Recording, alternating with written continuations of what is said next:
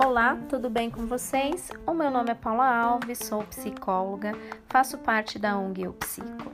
Estou aqui para mais um podcast Saúde Mental Importa Sim. Estarei abordando com vocês a temática do Setembro Amarelo, mês da prevenção ao suicídio, mas tomarei como público-alvo o grupo da comunidade colorida, a comunidade LGBTQIAP+. Por quê, gente?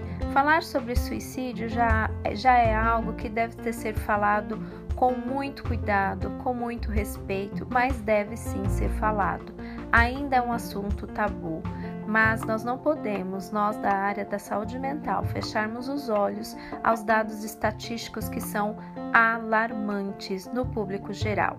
E quando nós falamos no público do LGBTQIA, nós estamos dizendo o quê?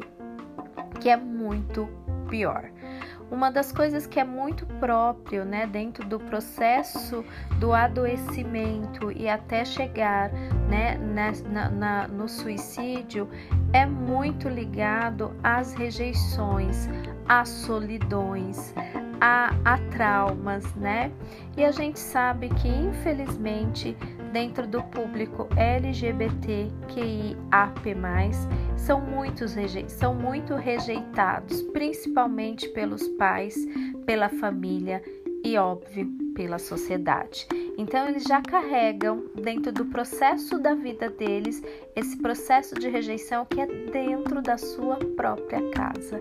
E, inclusive, muitas vezes, o processo de rejeição deles mesmos em relação a eles mesmos.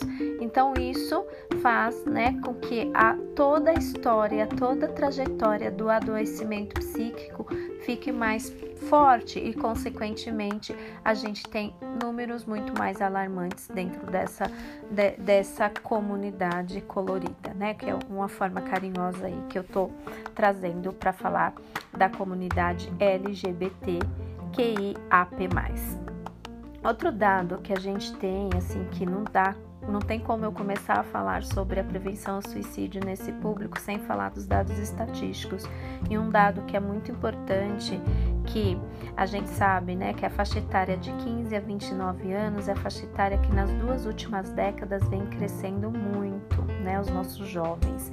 E na, neste público a gente está dizendo que há uma, um aumento expressivo, se já é grande, no público geral, nós estamos dizendo aqui que é um aumento de seis vezes mais, né? É para a gente ter uma ideia, um a cada 14 jovens, né, nessa idade chegam ao suicídio. Se a gente pôr numa proporção do público geral, seria um a cada 33 jovens. Então dá para a gente entender o quanto é maior, né, nesse público. Outro dado que acho que é, é importante a gente saber, né, e que é algo que é gritante, precisamos fazer algo, é que as maiores taxas de tentativas de suicídio, a gente está falando de 62,5% na população LGBTQIAP+, é, quando a gente pega essa população, 62,5% já pensaram em suicídio. É, e um outro dado, né, que é importante que nós, que nós saibamos que, infelizmente, infelizmente, dentro do LGBTQIA+, os transexuais são as pessoas que mais chegam à tentativa de suicídio. É, e aí a gente te, pode trazer várias reflexões nesse sentido, né? Mas é o público que, dentro da, da, da comunidade, é os que mais são propensos.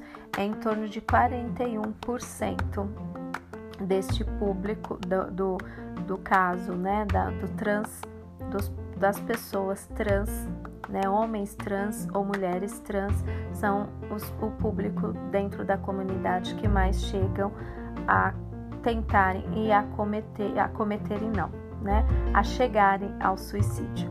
Gente, eu trouxe esse lembrete de o cometer e não para a gente ir trabalhando cada vez mais.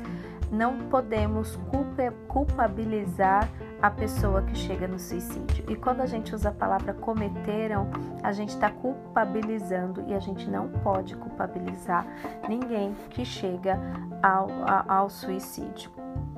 E a gente sabe, né, que é, este público e essa comunidade chegam é, de uma forma muito mais destruída, a formação da personalidade deles é muito mais destruída por todos os processos que a gente sabe, né?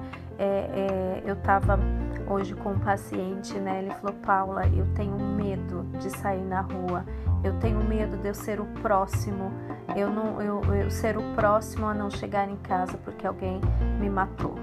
Então, olha, olha como é a construção e o sentimento que um, uma pessoa trans carrega, né? Isso eu tô dizendo de um recorte de um recorte, né? Então, por conta disso, a gente vai entendendo, né, por que, que 41% das pessoas da comunidade colorida, da, as pessoas trans da comunidade colorida chegam aí ao suicídio na realidade, gente, o que, que é o suicídio, né? Quando nós falamos aí do suicídio, nós estamos falando do quê? Nós estamos falando que é o ato deliberado, né, executado pelo próprio indivíduo cuja intenção é a morte. De uma forma intencional, eles acabam tirando a vida. Neste caso, gente, é, a, a, o suicídio acontece não porque eu não quero mais viver, mas eu não quero mais lidar com aquela dor. E eu gosto de trazer sempre uma frase de reflexão, que é a frase onde as pessoas, né, geralmente ficam em algumas discussões, em algumas, algumas, algumas é, falas que inclusive são muito doloridas, mas a gente acaba tendo que ouvir. Eu ouço no consultório, eu ouço no trem, às vezes eu ouço no ônibus, né? Quando alguém chega ao suicídio, algumas pessoas numa discussão, né, que acaba sendo assim: ah, mas chegar ao suicídio significa que a pessoa tem muita coragem, porque é muito. Ou, nossa, a pessoa tem muito. É, é, muito covarde não, inventar, não, não enfrentar os problemas da vida. E ainda ouvimos alguns falando: ah, é falta de Deus né? E, gente, não é falta de Deus, não é covardia, não é coragem. A gente está dizendo aqui que é desespero. A pessoa está desesperada e ela quer acabar com aquela dor. Então é de extrema importância que nós possamos respeitar, nos aproximar mais, e, e porque quanto mais eu me afasto, a chance maior é de eu julgar parem de julgar, vamos ajudar. E eu, eu gosto também de trazer sempre para nossa reflexão alguns dados estatísticos, né? Infelizmente, a, a gente tem alguns dados que não são positivos, mas do outro lado, a gente tem alguns dados aí que estão se encaminhando para é, um cenário um pouquinho melhor. Os dados de 2012, que era o último censo que nós tínhamos, nós falávamos quando nós pensávamos em, em né? 800 mil mortes por ano. É, agora saiu o censo de 2021 e esse número caiu. Chegou, nós estamos falando de 704 mil mortes por, por ano. É muito, é muito. Mas a gente já está dizendo que está tendo uma queda. E ainda, né, todos nós sabemos que há, há, há subnotificações. Esses números que a gente está dizendo aqui para vocês, existem dados estatísticos que, em média, 20% de, de, de, de suicídios não chegaram nos dados estatísticos, porque chegam de outra forma, né? É, é, é, não é contabilizado. E dentro da população e da comunidade colorida, isso é muito mais é, é, forte, né? Então a, a, a subnotificação ela é muito maior, né? Mas enfim, vamos pegar aqui as informações dos dados que a gente tem estatístico. Então há uma queda. Quando a gente fala, gente, que é, é, se há uma queda no mundial, como que tá quando a gente olha nos países, né? Cada país. No geral, 83% dos países teve uma queda, né? Então, por isso que nós tivemos esse impacto no número. 17% tivemos aumento, né? Infelizmente, o Brasil está nesses 17%. Só para vocês terem uma ideia, em 2011, o último, o último, em 2011 nós tínhamos é, por ano 10.490 mortes. Em 2013, 11.186 mortes. Em 2015, 11.736 mortes. Em 2020, 12.895. Infelizmente, vem no crescente. Por isso que eu acredito em podcasts, acredito em palestras, acredito em lives e em tudo que a gente pode informar, porque são essas informações que vai fazer com que muitas pessoas cheguem ao tratamento e, consequentemente, não chegue a, a, ao suicídio. Outro dado que também é importante é uma esperança, né? Apesar de eu ter dito que no público de 15 a 29 anos vem num crescente nas duas últimas décadas, mas quando a gente fala é, no mundial, a gente está tendo uma queda. Era a segunda, em 2016, era a segunda causa morte. Agora em 2021, quando a gente fala na população geral mundial, é a quarta causa morte. No Brasil, infelizmente, isso é um crescente ainda, porque o Brasil continua nos 17% dos países que vem aumentando. Uma coisa que é importante a gente dizer que o suicídio é uma questão de saúde pública. Não é, gente, uma questão só de nós profissionais da área da saúde.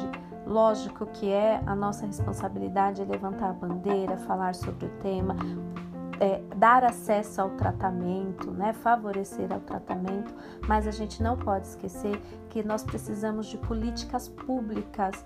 O que, que nós temos de políticas públicas, gente, hoje, apesar da luta né, ser muito grande dentro da comunidade a gente sabe que dentro da comunidade LGBTQIAP+, a luta é muito grande, tem muita gente levantando bandeira, mas está muito aquém das necessidades que precisamos ter de políticas públicas para que realmente a gente não coloque tanto em risco, não coloque tanta exposição à nossa comunidade colorida. Quando a gente olha na população geral, a gente entende que as políticas públicas precisam ser feitas voltado ao suicídio. E se a gente já entendeu que no público geral existe o risco na população da comunidade LGBTQIA+, é pior ainda. Então, o que mais que nós precisamos fazer de políticas públicas? Eu vou trazer três exemplos para vocês em países que houve uma redução aí no suicídio. A Coreia do Sul, a Rússia e o Japão fizeram políticas públicas que realmente refletiram na, na, na diminuição do suicídio. Na Coreia do Sul, eles trabalharam com a lei contra a venda de pesticidas. Né? Eles identificaram que o risco maior de suicídios lá era através de pesticidas, então vamos fazer uma lei que realmente funcione, que não se venda, que seja proibido. Aqui tem várias leis de proibições de um monte de coisa, mas na prática não acontece. Na Rússia, eles perceberam que o gatilho, a gente sabe que o gatilho muitas vezes é a, a, a bebida, o uso de alguns entorpecentes, eles criaram uma lei contra a venda de bebidas alcoólicas.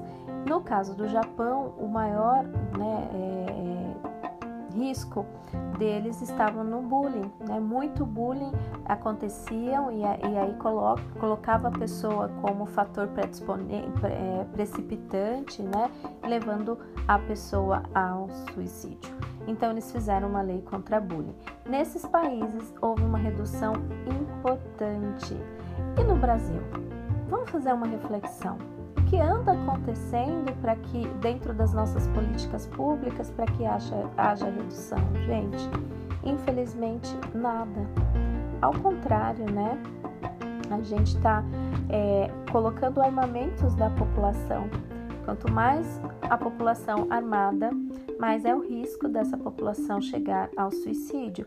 Dentro das, é, das profissões, quando a gente faz o recorte de profissões, as profissões que mais a gente identifica o risco aí do suicídio são os policiais, por quê? Porque tem acesso à arma.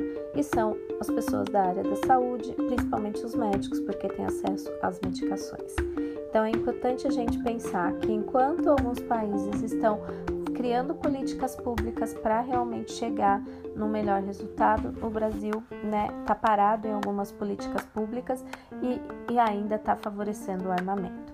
Um outro dado que eu acho que é importante a gente trazer para vocês pensarem o quanto a rede, o CAPS faz a diferença sim. Apesar das vezes a gente falar, nossa, o SUS tem algumas falências, o CAPS não, atende todo mundo, mas eu queria dizer para vocês que onde tem CAPS, são dados estatísticos levantados, a gente tem uma redução de suicídio em 14%. Então, realmente, só comprova e reforça da importância de nós termos políticas públicas, tá?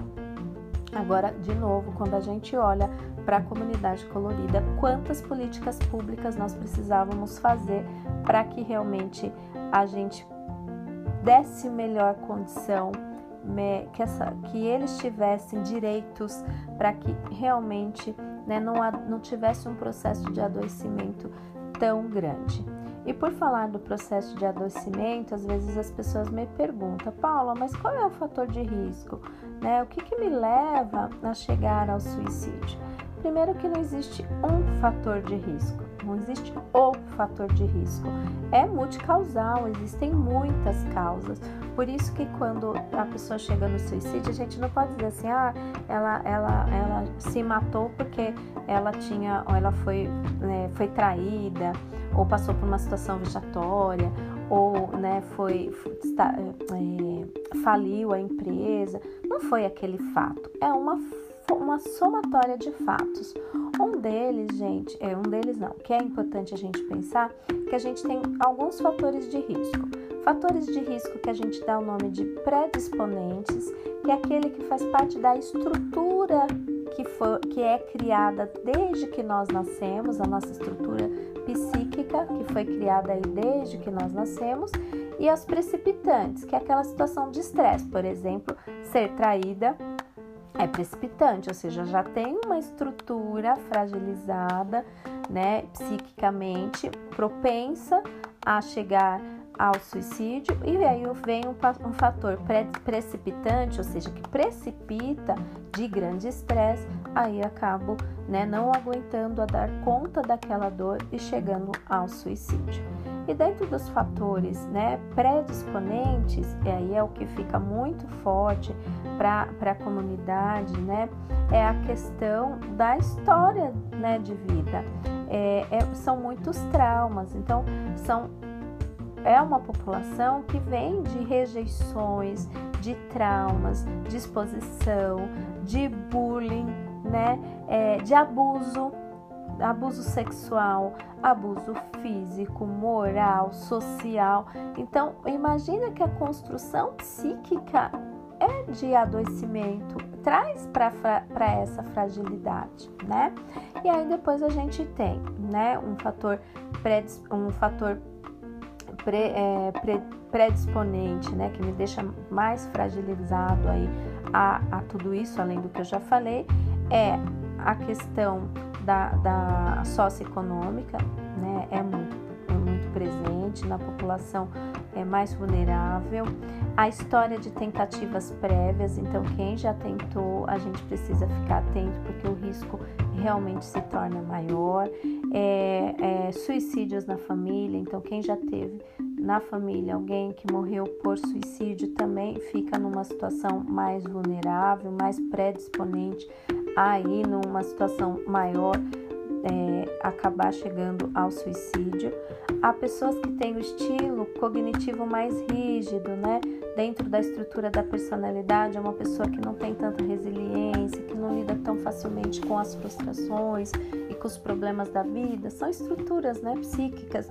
E essas estruturas que a gente chama mais rígida acabam não, não lidando tanto com as questões aí do adoecimento. A solidão, a solidão, inclusive, é, é algo que aumenta muito o risco do suicídio no, no, no idoso também e no, no público né, é, da comunidade colorida. A gente sabe sim que a solidão é um predisponente muito importante, tá? Então, pessoas que são solteiras, divorciadas, viúvas, por isso que a terceira idade fica aí num risco maior. É, inclusive, eu não sei se vocês sabem, mas as pessoas acima de 70 anos, dentro da faixa etária, são as pessoas que mais chegam ao suicídio. A questão do preconceito é um fator predisponente e olha o que mais vive a nossa comunidade LGBTQIPIA+, é o preconceito né, dores crônicas, pessoas que passam aí por guerras, pandemias, ilustrações.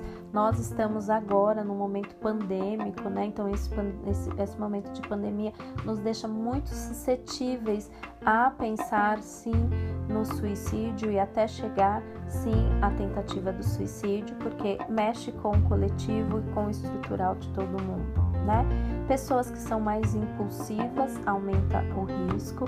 É, pensando em sexo masculino e feminino, o sexo masculino é, é, mais ao suicídio, apesar do feminino tentar mais.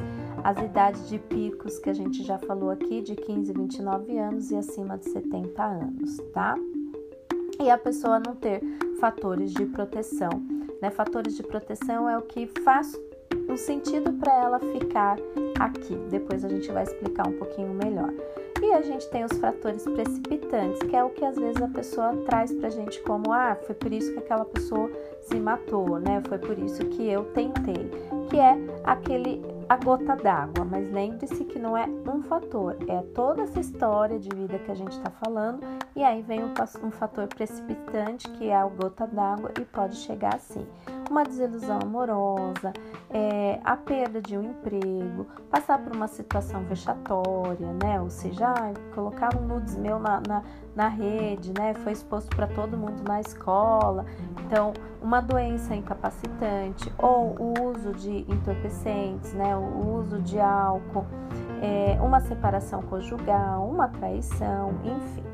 E um outro fator de risco que é muito importante e por isso que nós da área da saúde mental falamos que realmente o suicídio ainda tem chance, porque é muito ligado a transtornos psiquiátricos. E transtornos psiquiátricos são tratáveis, são controláveis.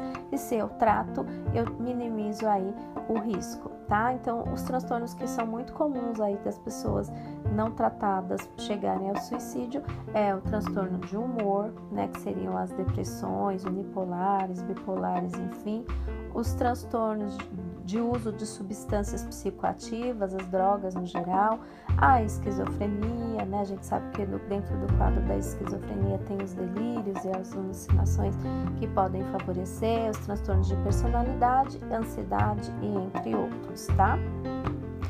É, o que, que a gente pode né, fazer de alguma forma? Né? A gente acredita que não é só falar de, de riscos, né, mas é falar de soluções como eu comecei a falar sobre a questão do, do, da, das doenças. Se é uma doença, tem tratamento, né? Então a gente precisa tratar. A nossa comunidade, né? A nossa comunidade LGBTQIAP+, é para ontem, né? Dar acesso é, a essa população a uma condição de saúde mental. Precisam, né? E aí a gente traz o eu psico como uma possibilidade. Para quem não tem condições, né, de pagar no serviço, né, um honorário de um profissional particular, ou alguém que não está conseguindo pelo SUS, enfim, nós temos no Eu Psico o acesso de uma forma que vai estar olhando a cada um de vocês dentro do que vocês podem ou não contribuir, mas com certeza vocês serão atendidos e precisam ser atendidos. Então, tem saída, tem caminho e a gente tem como ajudar vocês, tá? É, dentro dos fatores de proteção, né, a gente traz aí para vocês pensarem que se nós conseguirmos alguns fatores de proteção, vai ajudar as pessoas que estão doentes, né, seja um adoecimento de toda a estrutura estrutural, seja um adoecimento que foi precipitado por uma questão traumática, a gente, se a gente fortalecer alguns fatores de proteção, ajuda muito. Os fatores de proteção é aquilo que ainda traz algum significado para a pessoa ficar. Então, dentro da, da comunidade LGBTQIPIA, a gente sabe, né, se a gente tem um adulto próximo que aceita, que acolhe, que orienta, que, que dá o suporte, que está junto né, dentro de todo o processo aí de conhecimento e amadurecimento da pessoa, ela vai ter uma, uma diminuição de 40% de tentativas de suicídios. Ter grupos de apoios né, dentro da, da, da comunidade, ter mais grupos de apoio que se apoiem, que se fortaleçam, que levantem a bandeira, que briguem por políticas públicas, tudo isso também favorece o, o, o movimento de proteção. Ter alguma religiosidade, aqui a gente não está pregando religião, mas ter alguma acreditação também muitas vezes faz com que a pessoa, por ter essa acreditação, por mais dolorido e difícil que tudo esteja, mas por isso a pessoa acaba ficando. Uma estrutura familiar né, adequada, que acolha, que esteja junto, que segure na mão, que vai junto no tratamento, essa estrutura familiar também muitas vezes é o que faz a pessoa né, optar em ficar, né? Bons vínculos afetivos, né? Estar interagido em grupo dentro da comunidade, pessoas que têm filhos, pensam, né, de alguma forma, né? Por mim eu já não teria mais força de viver, mas pelo meu filho eu acabo ficando, né? E, e pessoas que estão em processo de tratamento também ajuda no fator de proteção. Paula, mas todo mundo que está em tratamento pode não chegar ao suicídio? Pode, mas também pode chegar ao suicídio. Existem alguns tratamentos, né, que às vezes a, acabam não chegando a, a, a, a evitar a morte, né? Porque, gente, não tá na mão do profissional, né? Não tá na mão do remédio, não tá na mão do psicólogo. A gente vai tratar e dar o nosso melhor, nos, nos entregar para aquele tratamento.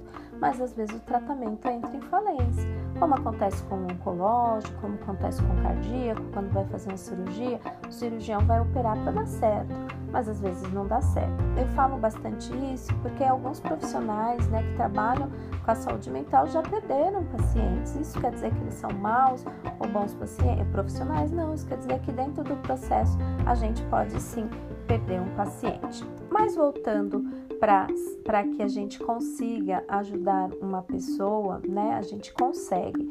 Primeiro a gente precisa favorecer o tratamento, levá-la a esse processo de tratamento.